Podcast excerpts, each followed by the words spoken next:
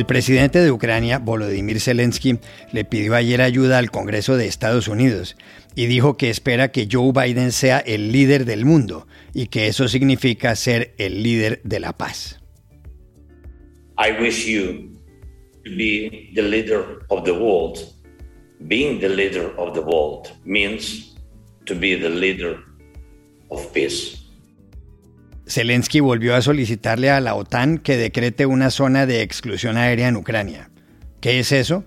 Hablamos con el general Héctor Fabio Velasco, excomandante de la Fuerza Aérea Colombiana, la FAC. La inflación se dispara en Argentina y este año podría superar a la de Venezuela. En febrero fue del 4,7% con respecto a enero. ¿Qué pasa? Para saberlo, llamamos a Buenos Aires al analista económico Manuel Adorni. Portugal endureció ayer las condiciones para que los descendientes de judíos sefardíes pidan la nacionalidad en ese país. Eso afecta a miles de latinoamericanos. Sobre este asunto hablamos con el corresponsal en Lisboa, Lucas Font. Hola, bienvenidos a El Washington Post. Soy Juan Carlos Iragorri, desde Madrid. Soy Dori Toribio, desde Washington, D.C. Soy Jorge Espinosa, desde Bogotá. Es jueves 17 de marzo y esto es todo lo que usted debería saber hoy.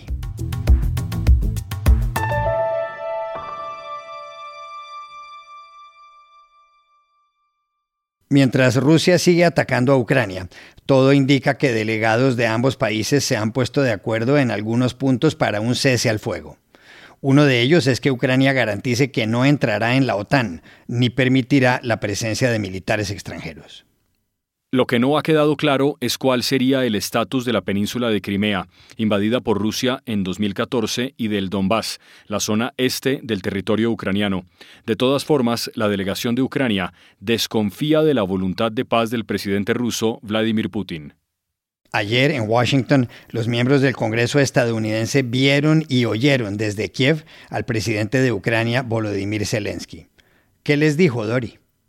Juan Carlos, ayer el presidente Zelensky suplicó a Estados Unidos más ayuda. En un discurso muy potente, Zelensky pidió una zona de exclusión aérea en Ucrania y para ello evocó el ataque a la base naval estadounidense de Pearl Harbor en 1941 y los atentados del 11 de septiembre contra Nueva York y Washington. ¿Se acuerdan? Cuando gente inocente fue atacada desde el aire pues nuestro país está viviendo lo mismo todos los días, ahora mismo, dijo Zelensky, acompañado por la traductora del Congreso.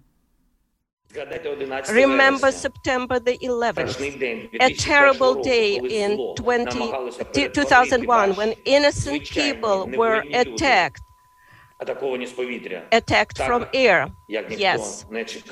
Our country experience the same every day, right now. Zelensky citó a Martin Luther King, dijo que Ucrania está defendiendo con su vida los valores occidentales, mostró un vídeo con imágenes muy gráficas de los ataques rusos en el país y pidió a los estadounidenses que hagan más por salvarles. Su discurso concluyó con una ovación bipartidista de todos los congresistas en pie.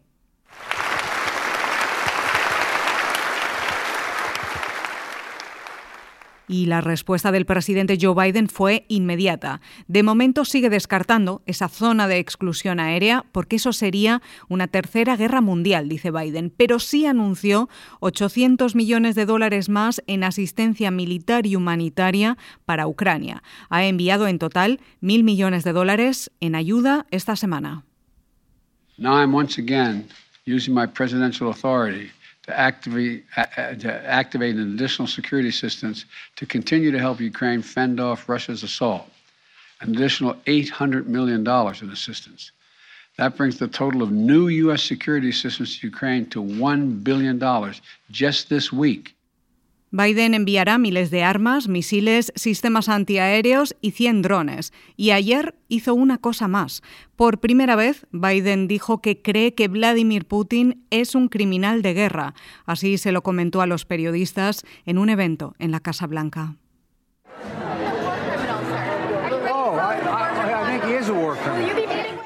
La Casa Blanca matizó después que Biden había dicho esto desde el corazón, pero que el Departamento de Estado aún no ha hecho la acusación formal y la investigación continúa. El Kremlin respondió que los comentarios de Biden son inaceptables e imperdonables. Otra cosa que ocurrió ayer fue que la presidenta de la Corte Internacional de Justicia de La Haya, Joan Donahue, dijo que ese tribunal le ordena a Rusia suspender de inmediato los ataques contra Ucrania. Se trata de un fallo vinculante. Y a propósito de la solicitud de Zelensky sobre una zona de exclusión aérea, ¿qué es eso exactamente? Se lo preguntamos ayer en Bogotá al general Héctor Fabio Velasco, excomandante de la Fuerza Aérea Colombiana, la FAC. Una zona de exclusión aérea es parte del espacio aéreo de una nación en el cual se prohíbe o se restringe el vuelo de aeronaves en situaciones especiales por decisión del mismo Estado al cual pertenece ese espacio aéreo o por decisión de un tercer Estado. Si el espacio de la zona de exclusión aérea es violado o no es respetado por una aeronave, esta puede, ser intersectada y destruida por armas desde tierra o por armas lanzadas desde otra aeronave. Esta medida puede aplicarse en casos de conflictos para evitar que civiles o personal no uniformado sean objeto de armas aéreas. La instauración de una zona de exclusión aérea está autorizada por el derecho internacional con base en una resolución de la ONU. Fue adoptada por primera vez en, la, en 1990 en la Guerra del Golfo Pérsico, en Irak, para proteger a los kurdos en el norte y a los chiitas en el sur.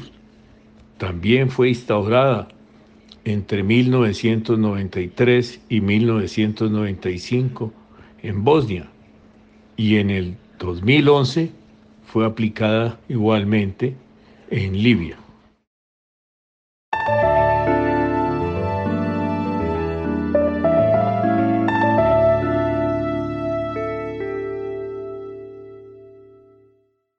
La inflación en Argentina está por las nubes. El mes pasado el índice de precios al consumidor aumentó un 4,7% en relación con el de enero. Pero no solo eso. Si se compara este febrero con el de 2021, la inflación fue del 52,3%. La locura.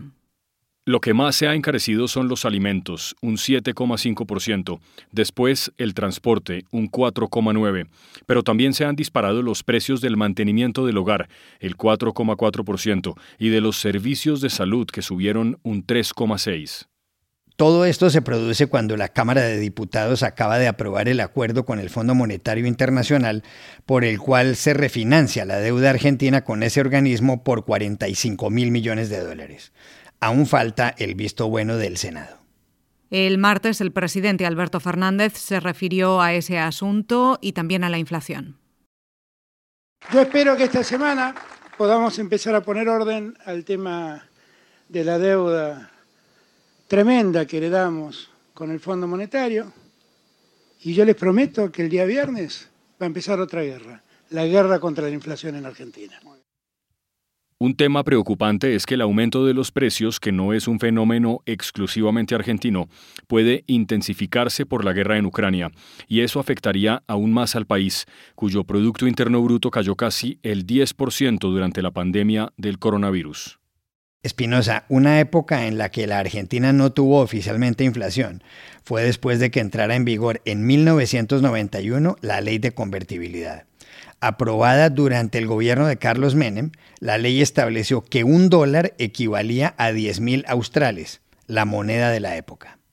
Lo cierto es que, como ha señalado el analista Manuel Adorni, en febrero la inflación argentina, y ojo a esto, superó las de Bolivia, Brasil, Ecuador, Chile, Paraguay, Perú y Uruguay combinadas. Ayer llamamos a Adorni a Buenos Aires. La inflación, lo que pasa en la Argentina con la inflación es un tema eh, que nos acompaña desde 1935, con algún paréntesis en la historia argentina, como en la ley de convertibilidad en los años 90, que estuvimos 10 años sin inflación, pero en general, cuando uno toma desde 1935 hasta hoy, el promedio de inflación anual en la Argentina ha sido del 53%, en línea con lo que llevamos hoy de inflación, ¿no? ¿Por qué? Bueno, porque del último siglo y medio en la Argentina, eh, de los últimos 150 años, 142 tuvimos déficit fiscal. El déficit fiscal, ¿cómo se cubre? Bueno, se cubre con emisión monetaria o con eh, endeudamiento. Por lo tanto, indefectiblemente en la historia argentina o hemos terminado en cesación de pagos y en default por haber cubierto ese déficit fiscal con endeudamiento o en brutales inflaciones por haber cubierto ese, ese bache con efectivamente emisión monetaria. Y ahora estamos en un combo bastante explosivo, ¿no? Porque tenemos de un lado mucha deuda que no podemos pagar en una economía frenada, estancada y que hace 12 años que no crece y que no genera empleo, y del otro lado una emisión monetaria brutal, absolutamente desquiciada. De hecho, superamos la inflación de Venezuela. La inflación de Venezuela, según el Banco Central de Venezuela en febrero, ha sido del 1,9, la nuestra del 4,7. Ahora vos me decís, bueno, no confiamos en el Banco Central de Venezuela porque está Maduro, porque está la dictadura castrista, eh, chavista. Ok, vamos a agarrar una consultora privada en Venezuela. La consultora privada en Venezuela, una de las más importantes, dio una inflación del 3,7%, todavía un punto por debajo de la Argentina. Incluso en todo este año, la inflación en Venezuela ha sido 6,6% en la acumulado entre enero y febrero. Nuestra inflación ha sido del 8,8%. Por lo tanto, el problema en Argentina es mientras que gastemos más de lo que tenemos, seguiremos imprimiendo billetes, cosa que hemos hecho por demás, eh, más de lo habitual en esta cuarentena, pandemia, etcétera, donde el gobierno decía imprimamos que no pasa nada. Bueno, sí pasó, señores, y hoy tenemos una inflación absolutamente descontrolada en la Argentina que esto se recalienta cada vez más.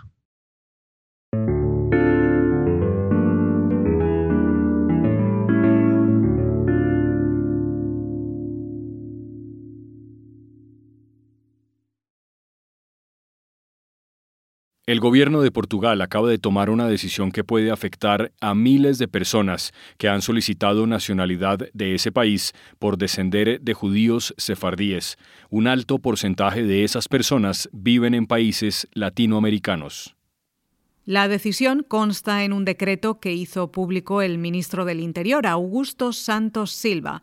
Establece que quienes pidan la nacionalidad tienen que demostrar nexos con Portugal, como haber visitado el país o haber heredado alguna propiedad inmobiliaria.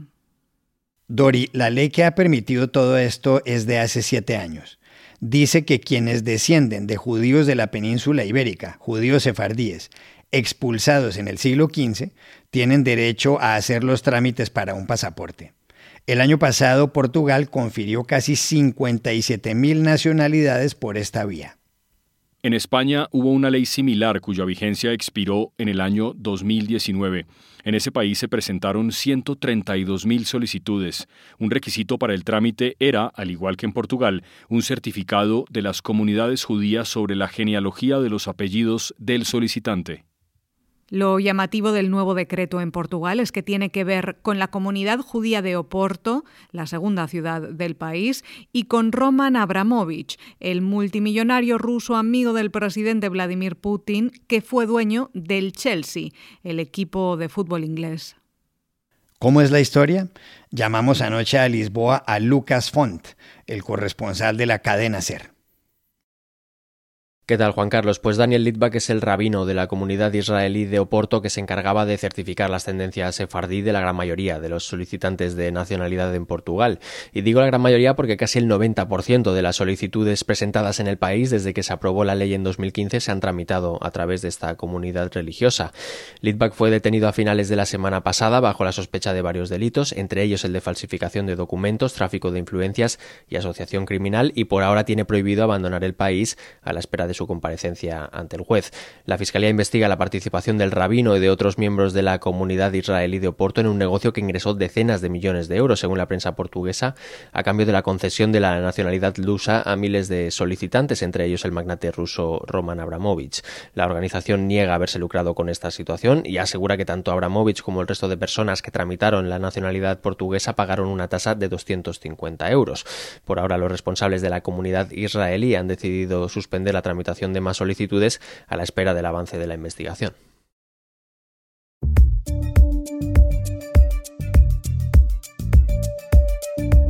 Y estas son otras cosas que usted también debería saber hoy.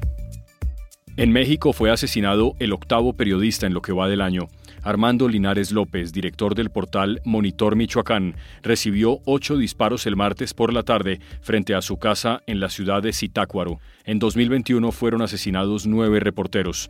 Linares, que escribía sobre la corrupción en Michoacán, había sido amenazado y estaba preocupado por su seguridad, según medios locales. Cerca del 90% de los crímenes contra periodistas quedan en la impunidad. En Ecuador, el presidente Guillermo Lasso vetó ayer el proyecto de ley que permitiría a las mujeres embarazadas producto de una violación abortar hasta la semana 12 de gestación y si viven en zonas rurales hasta la semana 18. Lasso, que está a favor de la vida desde su concepción, pide que el plazo máximo se fije a las 12 semanas y que se incluya la objeción de conciencia para el personal médico. El proyecto regresará a la Asamblea Nacional, que tendrá 30 días para debatirlo. Dos noticias económicas. La primera, el precio del petróleo sigue cayendo tras una subida temporal. El barril intermedio de Texas WTI está en 36 dólares menos desde el 8 de marzo.